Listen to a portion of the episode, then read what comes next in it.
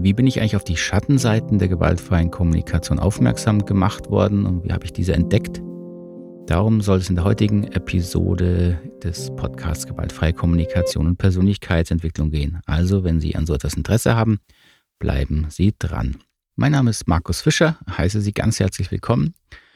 Wenn Sie noch wenig inhaltlich äh, sich auskennen mit der gewaltfreien Kommunikation nach Marshall Rosenberg, dann sind die ersten zehn Folgen eine gute Einführung.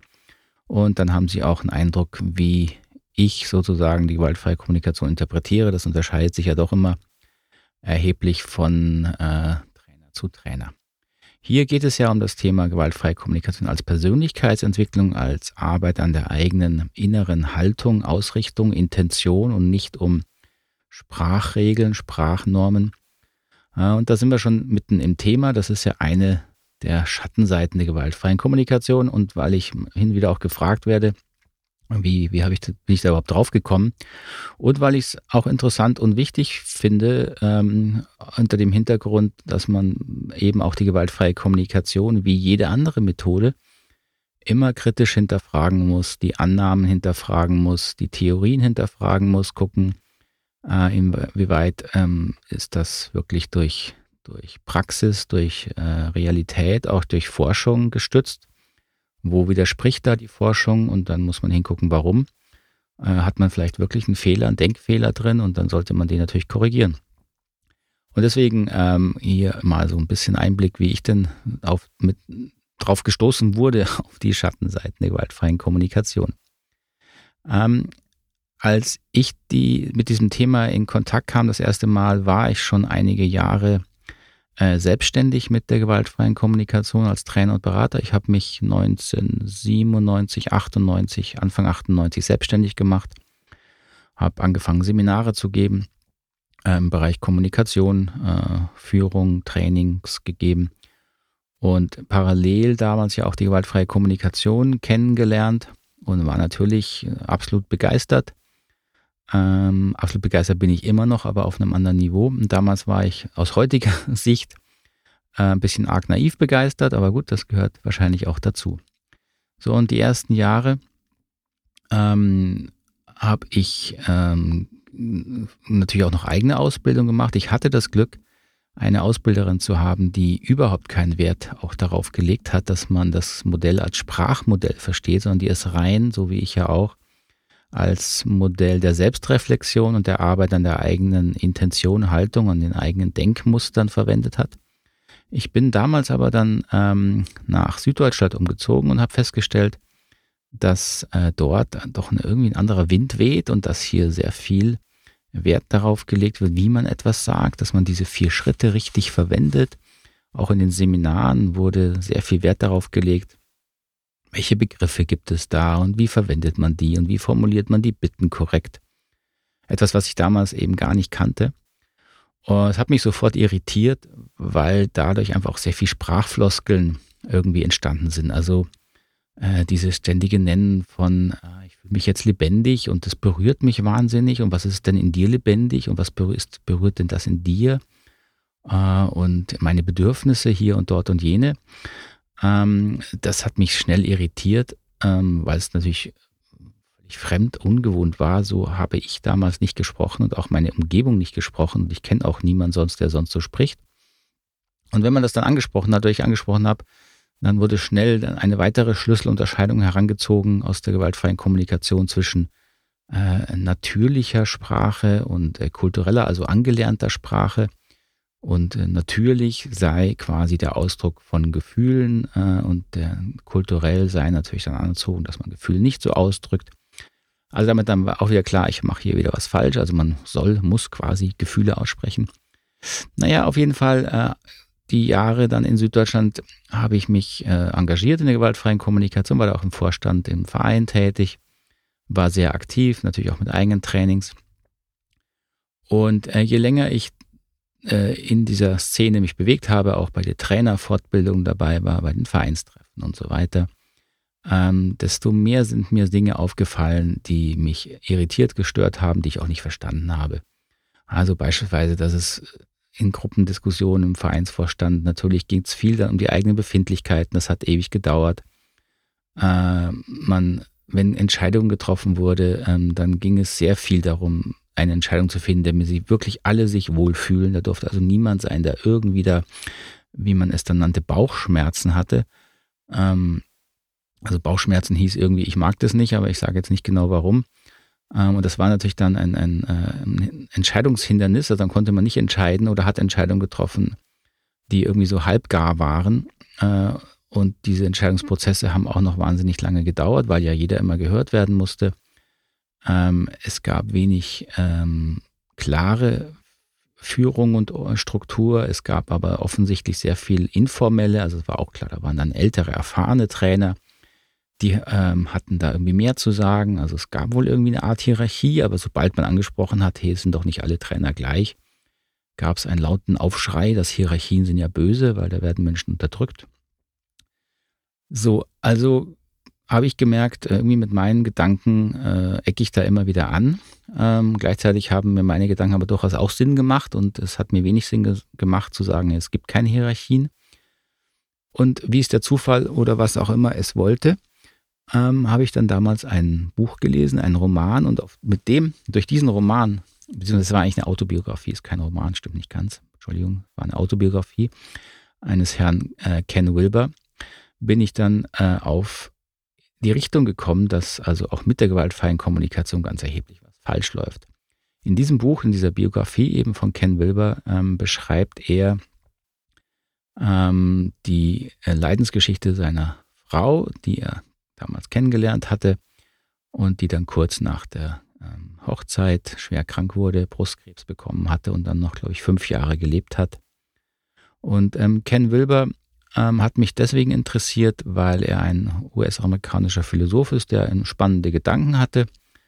Und das Buch speziell aber, das hieß Mut und Gnade, Grace and Grit auf Englisch, hat mich aber äh, beim Reinlesen irgendwie angesprochen, weil er eine sehr, ähm, eine sehr lebendige, anschauliche und auch ähm, tiefe Sprache für mich hat. Also wenn er von sich erzählt hat, von seinen Themen, das hat mich irgendwie berührt. Dann natürlich das Thema Tod, das ist etwas, was mich schon ähm, lange begleitet und interessiert. Äh, wie gehen Menschen mit äh, Sterben und Tod um? Was passiert da? Ähm, ist ja auch ein sehr, soll ich mal sagen, spirituelles, geistiges Thema. Das äh, fand ich auch in, damals sehr interessant. Ich habe mich äh, in der Phase, Jahre davor auch schon mit dem Thema ähm, Buddhismus, Zen-Buddhismus sehr viel beschäftigt. Und Ken Wilber hat auch äh, lange Jahre ähm, viele verschiedene spirituelle Praktiken praktiziert, äh, auch unter anderem Zen-Buddhismus. Ähm, so, da waren also einige Anknüpfungspunkte, die ihn für mich als Autor interessant gemacht haben. Und in diesem Buch äh, Grace and Grit, Mut und Gnade, beschreibt er neben der wirklich sehr berührenden äh, Leidensgeschichte, die die beiden durchgemacht haben, also ich kann das Buch wirklich sehr empfehlen, beschreibt er auch immer wieder seine philosophischen Gedanken, die natürlich eng dann auch mit seinem praktischen Leben zusammenhängen. Zumindest ist er jemand, der da immer sehr viel praktische Bezüge herstellt. Das hat mir auch gefallen. Und da habe ich gemerkt, dass seine Gedanken, seine Philosophie, die er integrale Philosophie oder integrale Theorie nannte, äh, dass da irgendwie was dran ist, was ich sehr interessant und sehr hilfreich finde. Und dann habe ich mir sein, ähm, seine Hauptwerke mal angeguckt und da gab es damals vor allen Dingen eins, das heißt immer noch Eros Logos Kosmos und davon gab es eine sozusagen vereinfachte Variante für äh, so Menschen wie mich, die erstmal ein wenig Ahnung haben die nannte sich die kurze Geschichte, eine kurze Geschichte des Kosmos. Quasi eine Zusammenfassung seines Hauptwerks. Und die habe ich zuerst gelesen. Ähm, die ist in Interviewform, so als Frage-Antwort-Form. Ähm, und dann später habe ich mich auch einige, glaube zwei Jahre durch sein Hauptwerk gekämpft, weil ich gemerkt habe, ich will das verstehen.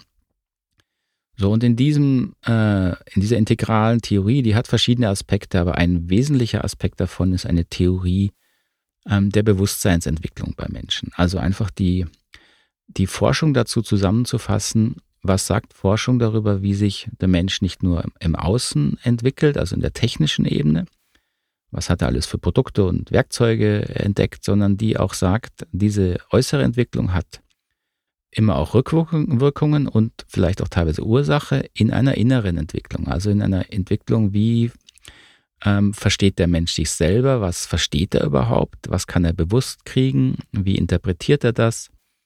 Ähm, wie reagiert er innerlich? Welche äh, inneren Prozesse auf Gedanken, auf Gefühlsebene und eben auf Bewusstseinsebene ähm, kann man da feststellen? Gibt es da Unterschiede? Und da gibt es Unterschiede und das hat Ken Wilber eben ähm, zusammengefasst ähm, aus sehr, sehr unterschiedlichen Richtungen, aus ähm, moderner, ähm, Anführungszeichen westlicher Forschung äh, und auch aus alten Weisheitstraditionen, weil er ja auch in, ähm, mit, sich mit östlichen Weisheitstheorien befasst hat, also auch aus buddhistischen Gedanken unter anderem, äh, die sich auch sehr viele äh, Überlegungen dazu gemacht haben, äh, aus der Innensicht eben, aus der meditativen Sicht, wie verändert sich menschliches Bewusstsein.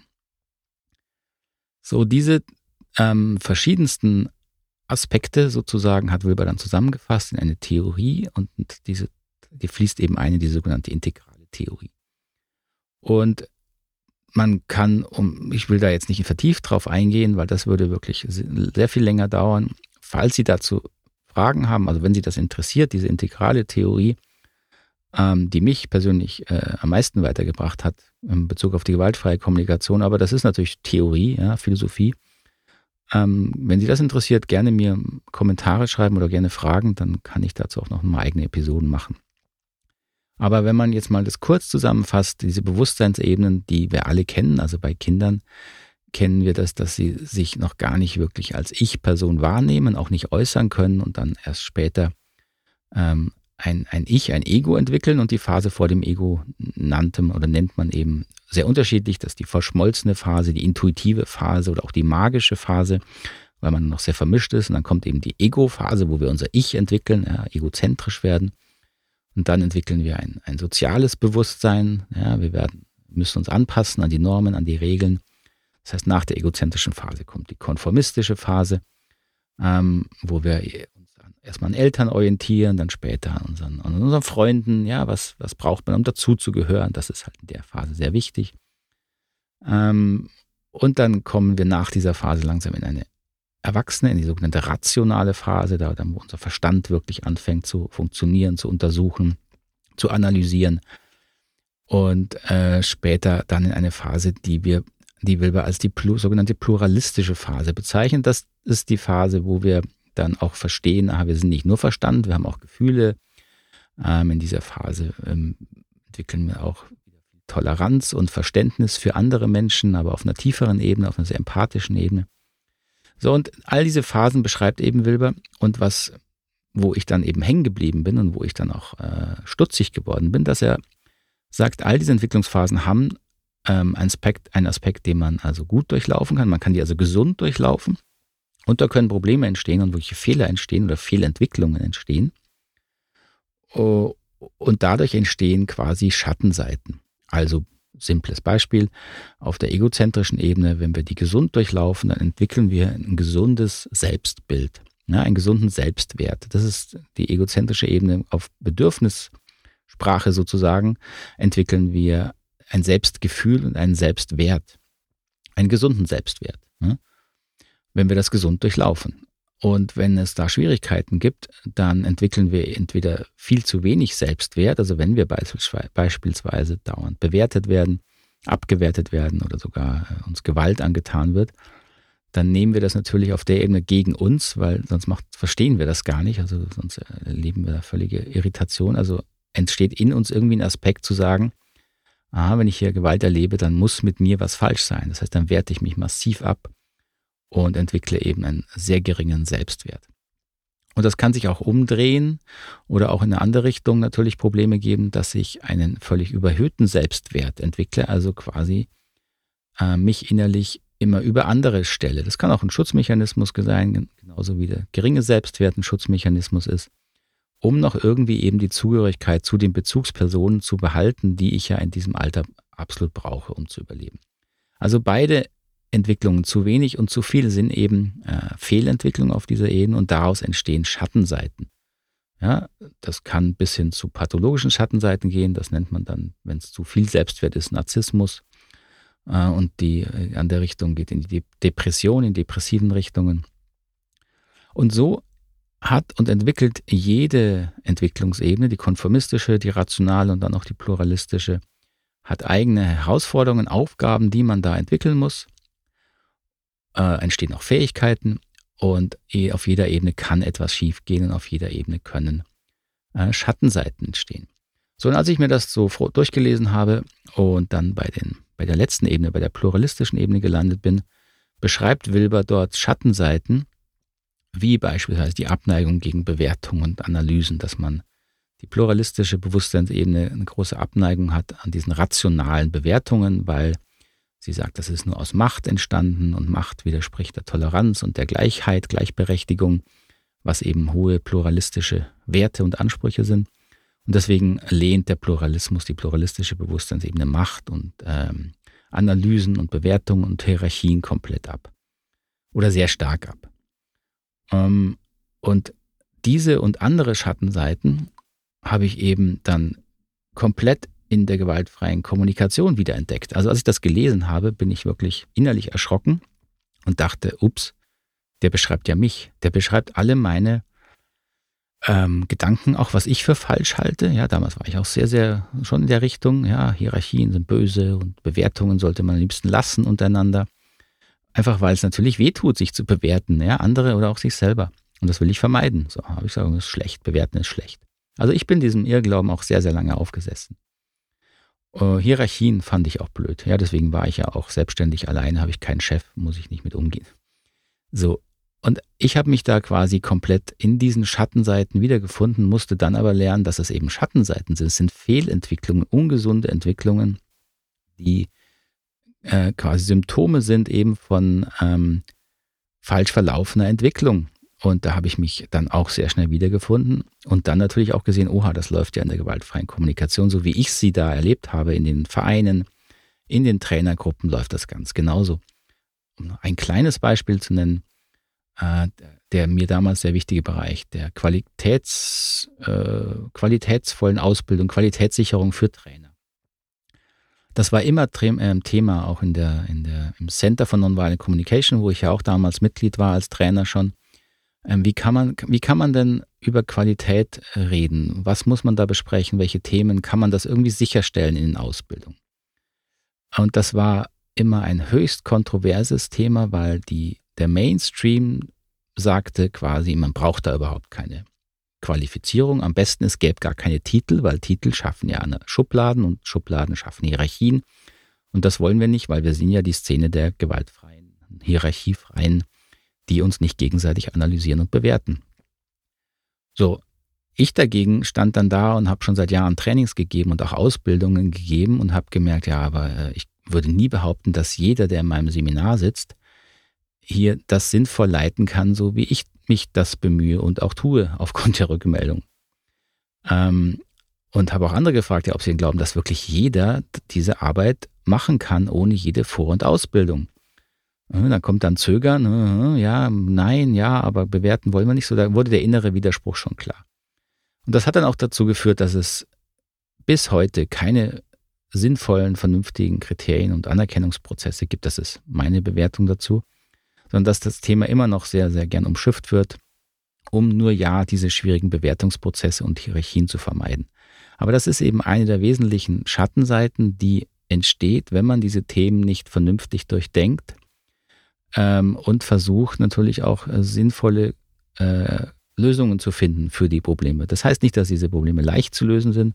Ich würde auch nicht sagen, dass es einfach ist, jetzt beispielsweise Qualitätskriterien finden und dann auch irgendwie hm, zu kontrollieren. Ja, das, heißt ja immer, die Konsequenz heißt, wenn ich Kriterien aufstelle, muss ich sie kontrollieren, weil sonst brauche ich sie gar nicht erst aufstellen. Das ist natürlich nicht einfach. Und ich weiß auch, dass das niemals perfekt wird. Ich bin ja auch als Mediator viel unterwegs, bin auch anerkannter und kenne die Zertifizierungsprozesse. Da gibt es ähnliche Schwierigkeiten. Ähm, nur nur weil es nicht einfach ist, heißt das nicht, dass es nicht sinnvoll ist. Und natürlich macht man dabei Fehler und man wird keine perfekte Lösung finden. Ähm, nur gar nichts zu tun führt eben zu dem, was man jetzt hat, ein völliges äh, unreguliertes Trainingswesen, Seminarwesen, wo ich genug Leute kenne, die mir erzählt haben, ja, sie waren dann beim Trainer, der hat gerade mal das Buch gelesen, der sagt es selber sogar auch, und mehr Erfahrung hat der gar nicht. Und das geht aus meiner Sicht nicht, ähm, weil es der Bereich auch ähm, mit Gefahren behaftet ist, also Gefahren für die seelische Gesundheit von Teilnehmern, die da mit Gewalterfahrungen vielleicht kommen. Und wenn man an Gefühlen und Bedürfnissen arbeitet, kann man da schnell was wieder hochholen und damit zum Beispiel müssen Trainer lernen, umzugehen, neben anderen Bereichen, die sie auch lernen müssen und kennen müssen. So, also da war dann der Punkt klar, wo ich dachte, oh, diese Schattenseiten, die haben also wirklich was mit mir zu tun und mit der GfK zu tun. Und mich hat damals natürlich sehr schockiert, dass das jemand beschreibt, der aber gar nichts mit der gewaltfreien Kommunikation zu tun hatte. Ken Wilber saß in den USA, der hatte keine Ahnung von Marshall Rosenberg ähm, und hat da etwas beschrieben, was so nah an meinem Leben und meiner Arbeit lag. Deswegen ähm, habe ich mich dann vertieft mit der Theorie und auch mit der Forschung dahinter beschäftigt und habe gemerkt, ja, da ist sehr viel Wahres drin. Da muss man eben die gewaltfreie Kommunikation mal unter die Lupe nehmen und nicht eben nicht immer sagen, ja, von wir haben hier äh, die Letzt, Weisheit letzter Schluss gefunden, Gefühle, Bedürfnisse, mit denen kann man alles erklären im Menschen. Das stimmt eben nicht. Gefühle, Bedürfnisse sind wichtig für die natürliche Motivation, die innere Motivation ähm, und auch viele psychische Themen, Prozesse und auch Probleme. Aber es gibt auch andere Forschungsansätze, ähm, die wichtig sind und die da sinnvolle Aussagen treffen können, die man eben zumindest beachten muss und gucken muss, wo berühren sie die eigene Arbeit, damit man sie sinnvoll integrieren kann. Und gerade eben im Bereich der Ausbildung, der Trainingstätigkeit, äh, also der professionellen Arbeit mit der gewaltfreien Kommunikation, äh, da finde ich das sehr, sehr wichtig.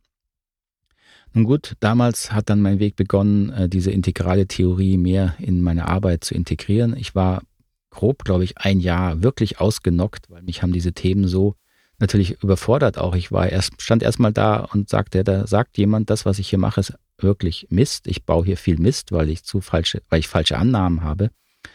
Ähm, und das hat natürlich Auswirkungen. Und dann war ich kurz davon, okay, muss ich es hinschmeißen, die GfK, das macht überhaupt keinen Sinn. Und habe erstmal keinen Weg gesehen, dann diese neuen, äh, für mich stimmigen Aussagen zu integrieren.